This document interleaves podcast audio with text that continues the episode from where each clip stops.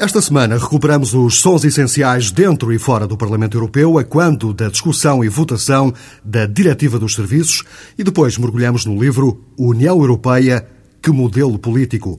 Um livro escrito por Andreia Mendes Soares, mestre em Relações Internacionais pelo Instituto Superior de Ciências Sociais e Políticas da Universidade Técnica de Lisboa. Já somos 25, perspectivam-se novas adesões. E quantos, quantos mais Estados, mais difícil será encontrar o consenso para definir o modelo e para caminhar num determinado sentido que todos concordem. Depois da entrevista, a música. Hoje espreitamos as novas tendências da música contemporânea em França.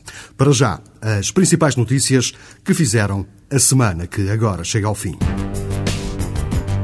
segunda-feira. Primeiro na Grécia, depois na Bulgária, a seguir na Eslovénia e agora também em Itália. Em todos estes países têm surgido gansos mortos e as análises confirmam que estamos perante casos de gripe das aves com o vírus H5N1.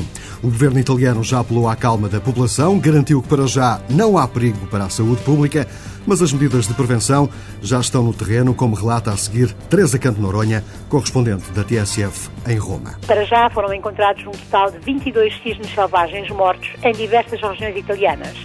Seis destas aves migratórias, provavelmente provenientes da Rússia, resultaram positivas aos testes do H5N1. Foi criado um número verde para dar informações e desde que surgiram as primeiras notícias, as chamadas já ultrapassaram os vários milhares. Os especialistas da União Europeia em Saúde Animal e Segurança Alimentar têm reunião marcada para esta semana para analisar os casos que têm surgido nos últimos dias sobre a ameaça da gripe das aves.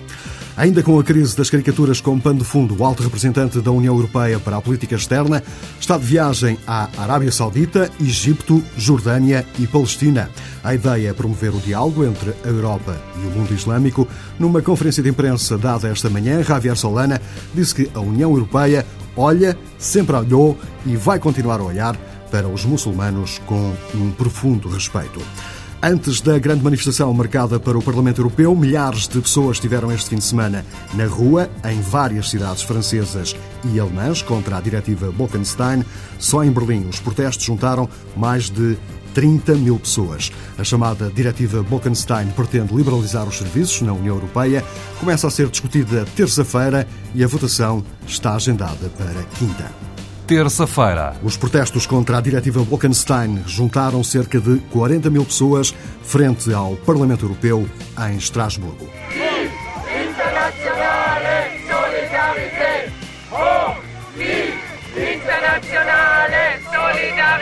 Portugueses serão mais de 200 isto durante a primeira sessão para discutir a polémica diretiva que pretende liberalizar os serviços no espaço da União Europeia. Apesar de ter existido um acordo a semana passada entre as duas maiores bancadas parlamentares, nesta altura ninguém arrisca um resultado para a votação que está agendada para quinta-feira. João Proença, o secretário-geral da UGT, já disse esperar que os eurodeputados façam exatamente o mesmo que fizeram com a diretiva que pretendia liberalizar os serviços nos portos marítimos europeus. Esperamos que os deputados europeus, no seguimento daquilo que fizeram em janeiro, ao recusar por esmagadora maioria o projeto de diretiva do trabalho portuário, que desregulamentava o trabalho portuário na Europa, que assumam que é necessária uma diretiva de serviços, mas uma diretiva que, de facto, que garanta os direitos sociais e que garanta que setores importantes nos países, como são os serviços de interesse geral, quer os setores de caráter económico, quer os setores de caráter social, não possam ser prejudicados pela livre circulação de serviços. Já Luís Queiró, eurodeputado eleito pelo CDS-PP, diz que a diretiva que pretende liberalizar os serviços pode trazer vantagens para os portugueses. De passagem pela Dinamarca, Durão Barroso disse a um jornal de Copenhaga que a liberdade de expressão não é negociável e é um valor essencial na sociedade democrática. No entanto, o presidente da Comissão Europeia disse também compreender que as caricaturas tenham provocado a ira e a cólera dos muçulmanos em todo o mundo. Quarta-feira. Depois da Grécia, da Eslovénia e da Itália, a gripe das aves chega também à Áustria e à Alemanha. O último caso surgiu precisamente na Alemanha, onde foram logo tomadas medidas de prevenção. Raquel de Mel Pereira. A Alemanha está a aplicar medidas preventivas já em vigor na Itália, Grécia, Eslovénia e Áustria, onde também foram descobertos casos de H5 e H5N1. Esta manhã, as autoridades veterinárias italianas confirmaram que os dois cisnes encontrados mortos nas províncias de Foggia e Lecce, no sul do país, estavam infectados pelo H5N1. Com mais estes dados, sobe para oito o número de casos confirmados em Itália. Os especialistas da União Europeia em Segurança Alimentar têm reunião agendada para hoje e também para amanhã, precisamente para analisar os novos casos de gripe das aves. Passagem pela Arábia Saudita, depois de ter passado pelo Egito e antes de seguir para a Palestina, Javier Solana deixou um apelo ao diálogo e ao respeito mútuo entre o Ocidente e o mundo muçulmano. Ainda a propósito da crise aberta com as caricaturas de Maomé, o alto representante da União Europeia para a política externa disse que, mais do que nunca, os dois lados precisam de falar para resolver os problemas que se criaram. I think that more than ever, our societies should foment sense of dialogue and a sense of uh, having relations guided by respect, by affection, by the number of problems that we have to solve together. Javier Solana, na Arábia Saudita. Quinta-feira. Numa versão bem mais suave do que aquela que foi elaborada pelo holandês Frits Bolkenstein, está aprovada a Diretiva Comunitária para a Liberalização dos Serviços na União Europeia. Praticamente 400 eurodeputados votaram sim, cerca de 200 votaram não. Someto a votación el conjunto de proyectos de resolución legislativa. Por votación nominal. Se abre el voto. Se cierra el voto. Votos a favor 394, en contra 215, abstenciones 33. Queda aprobado el proyecto de resolución legislativa. Segundo o princípio do país de origem, agora suprimido, um fornecedor de serviços estaria sujeito à lei do país de que é oriundo e não à do país onde vai exercer uma missão temporária. Uma semana depois de ter sido detectado o primeiro caso de febre das aves em Itália, o setor queixa-se de enormes prejuízos. Apesar dos apelos feitos pelo governo, a maior parte das pessoas receia comprar aves, como explica a seguir Teresa Canto Noronha, correspondente da TSF em Roma. A Associação de Produtores diz que as vendas já baixaram mais de 70% e que, mesmo tendo reduzido para metade o preço de venda ao público, são sempre menos as pessoas que compram frango e peru. Há uma semana, o quilo do frango custava 1,5€. Hoje vendia-se a menos de 80 cêntimos. O Ministro da Saúde continua a dizer que o consumo de carne de aves não representa nenhum perigo para a saúde humana e que os consumidores não se podem deixar levar por aquilo que chama a psicose do medo do H5N1. Nada que consiga convencer os consumidores italianos sexta-feira. O estado de alma da opinião pública francesa e holandesa pode vir a ser determinante quando chegar à altura de dar o sim definitivo para a entrada da Roménia e da Bulgária na União Europeia. Se tudo corresse como previsto, os dois países deviam passar a ser membros efetivos em janeiro do próximo ano. Mas agora, vários diplomatas ouvidos pelo jornal EU Observer sublinham que os governos de Paris e de Haia não vão poder deixar de ter em conta o que pensam as respectivas opiniões públicas sobre este novo alargamento. A própria Comissão Europeia já admitiu um cenário de adiamento da entrada dos dois países por causa da falta de combate à corrupção e a falta de reformas do sistema judicial dos dois países. O relatório definitivo de Bruxelas deve ser tornado público em maio. Durão Barroso está esta semana nos Balcãs e, durante um discurso no Parlamento Sérvio, o presidente da Comissão Europeia foi recebido por deputados sérvios ultranacionalistas que usavam t-shirts com fotos de um dos sérvios que está a ser julgado em Haia, acusado de crimes de guerra. Ouvido em Belgrado pelo jornalista André Cunha, Durão Barroso disse que não está em condições de se comprometer com qualquer data para a entrada dos países dos Balcãs na União Europeia. Obviamente, eu não posso dar uma data, não posso dar uma data porque depende de muitos fatores e depende, sobretudo, da capacidade que eles aqui demonstrarem para tomar algumas decisões que são difíceis. Durão Barroso, de passagem por Belgrado. A Europa por dentro. Esta foi uma semana particularmente animada no Parlamento Europeu. Tudo por causa daquilo que já foi a diretiva Bolkenstein. No interior do edifício, a discussão em várias línguas. Das Ziel von Fritz Bolkestein war Wachstum. Doing away with the country of origin principle reduces the growth effects of this measure by half. La question qui se pose en revanche est de savoir si la directive ainsi modifiée est devenue une bonne directive. No exterior do Parlamento, o protesto dos sindicatos.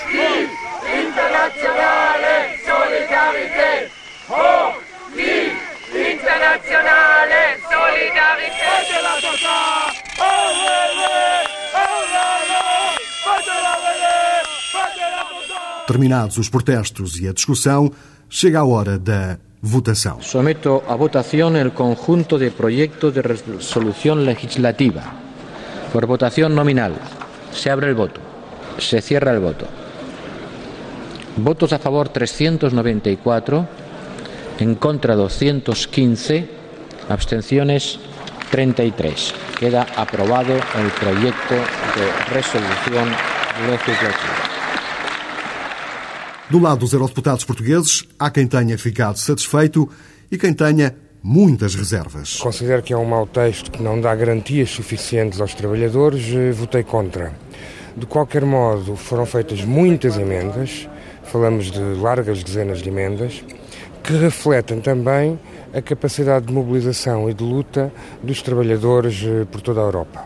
E desse ponto de vista, sendo um mau texto, é evidentemente uma versão eh, melhor do que a versão inicial da diretiva Bolkestein. Continua a ser um mau texto que abre caminho à liberalização de serviços públicos que fragiliza a relação contratual dos trabalhadores e que não tem em conta a defesa dos direitos dos consumidores. Eu acho que as pequenas empresas vai acabar todo aquele fadário das burocracias que os Estados de destino impunham. A necessidade de abrir um escritório, a necessidade de ter uma filial, a necessidade muitas vezes os empregados têm que falar ali do país de destino, etc. Tudo isso acaba.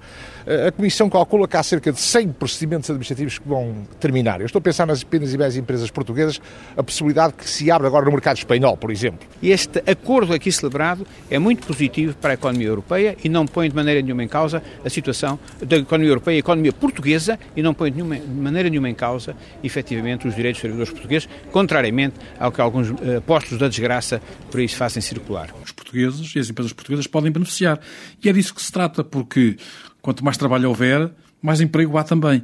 E essa é a principal razão pela qual eu apoio esta diretiva, no sentido em que ela facilita a instalação de empresas, numa base não permanente, numa base temporária, de empresas portuguesas de prestação de serviços nas mais diversas áreas, eh, a trabalhar, sobretudo, eh, julgo eu, no mercado espanhol. Vasco Gandra, correspondente da TSF em Bruxelas, explica a seguir o que mudou, afinal, nesta diretiva dos serviços. Dois anos de debates e polémicas pela Europa fora e quase duas horas de votações no Parlamento Europeu. Cerca de 400 emendas foram a votos.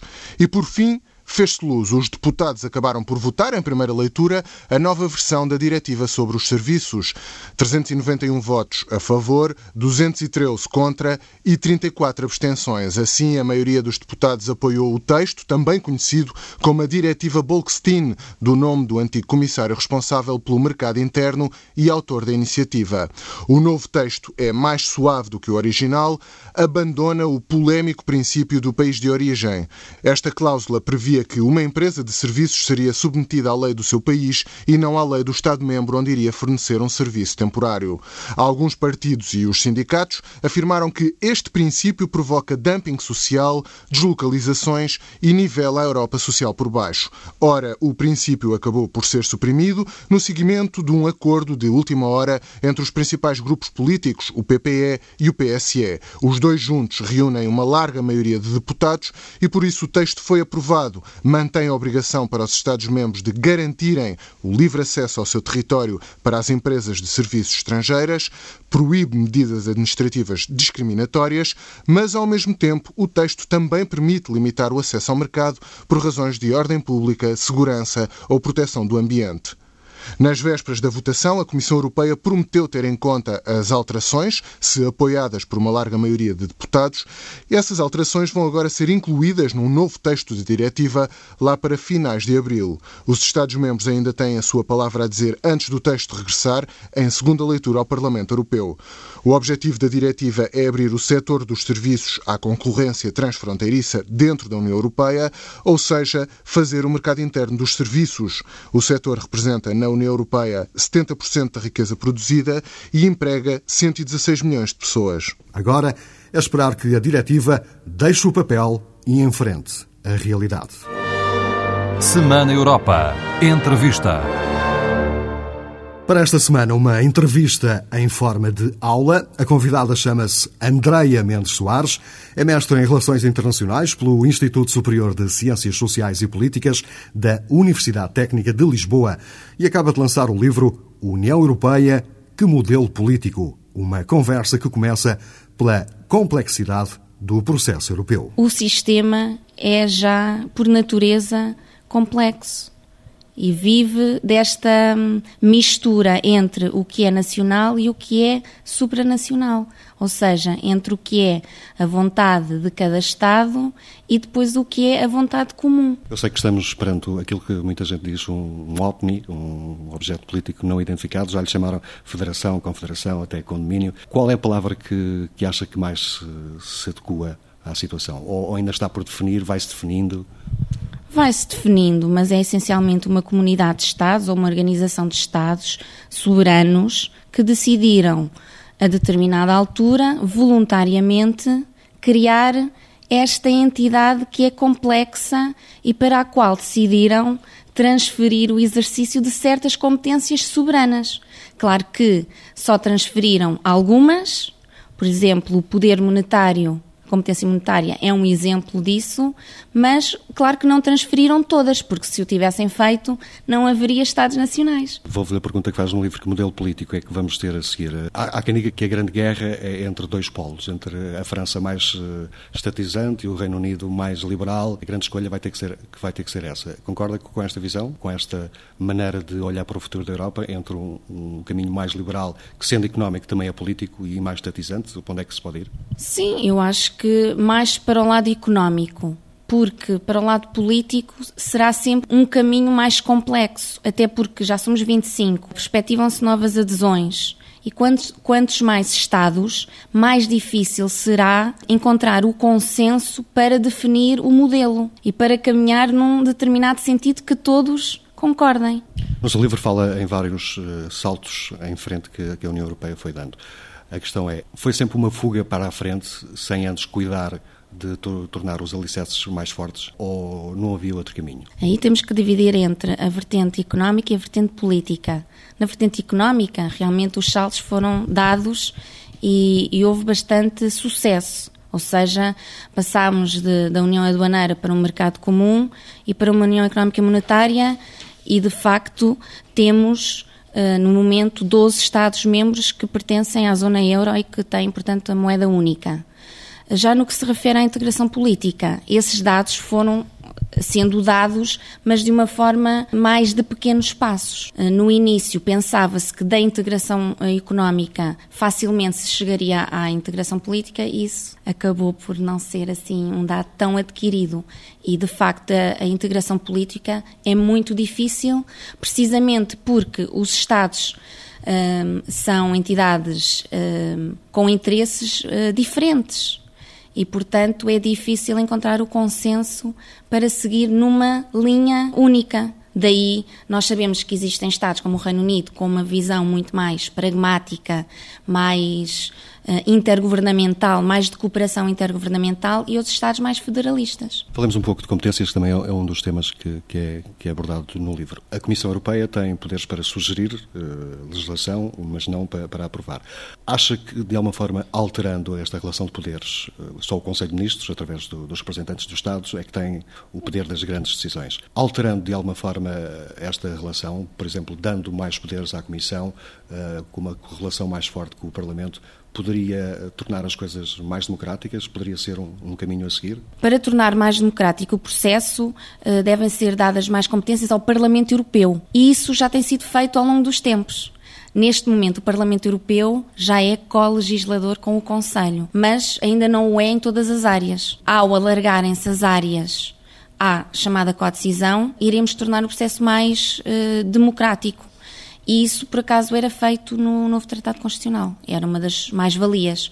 E, precisamente, o procedimento da co-decisão passaria a ser o processo legislativo ordinário, ou seja, mais comum.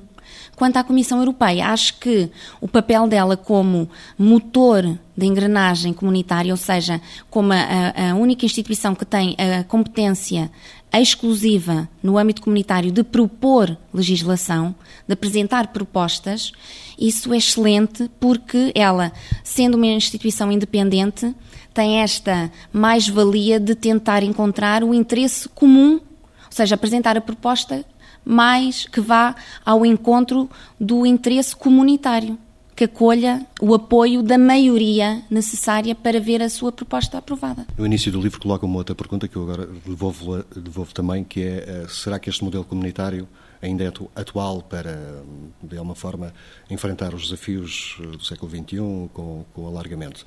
Chegou a alguma conclusão para a, para a pergunta que fez? Cheguei. Eh, considero que sim, que o método comunitário já demonstrou no passado grandes virtudes e continua neste momento atual e, portanto, tem enorme potencialidade para ser utilizado, inclusivamente, noutras áreas não, que não as económicas, como, por exemplo, áreas como seja a segurança interna. E isso já foi uh, demonstrado quando, na revisão de Amsterdão, certas matérias que estavam na parte da cooperação intergovernamental, mais concretamente matérias relacionadas com a liberdade de circulação das pessoas, vistos, asilo, imigração, cooperação aduaneira, passaram para competência comunitária e passaram, portanto, a estar sob o método comunitário, ou seja, onde as instituições, Comissão Europeia, Parlamento Europeu e os tribunais comunitários detêm uma importância fundamental. Com a observadora particular destes fenómenos, ainda acredita que eh, a Constituição vai ser recuperada ou está mesmo ferida de morte? Eu acho que ainda pode ser recuperada, até porque já 13 Estados-membros a ratificaram. Estamos neste momento num período de reflexão. Veremos o que é que os Estados-membros agora decidirão em junho no Conselho Europeu. Penso que daqui a alguns anos é possível, de facto, voltar novamente a continuar o processo de ratificação. Andreia Mendes Soares, autora do livro União Europeia, que modelo político, editado pelo Instituto Superior de Ciências Sociais e Políticas da Universidade Técnica de Lisboa. As músicas da Europa. Chegamos assim ao último andamento de mais um Semana Europa e agora a música dos 25. Para hoje, a música contemporânea feita em França com os Air e o álbum Moon Safari. Dúvidas, sugestões e perguntas sobre a União Europeia podem ser enviadas para o e-mail semanaeuropa.tsf.pt. Boa tarde, até para a semana.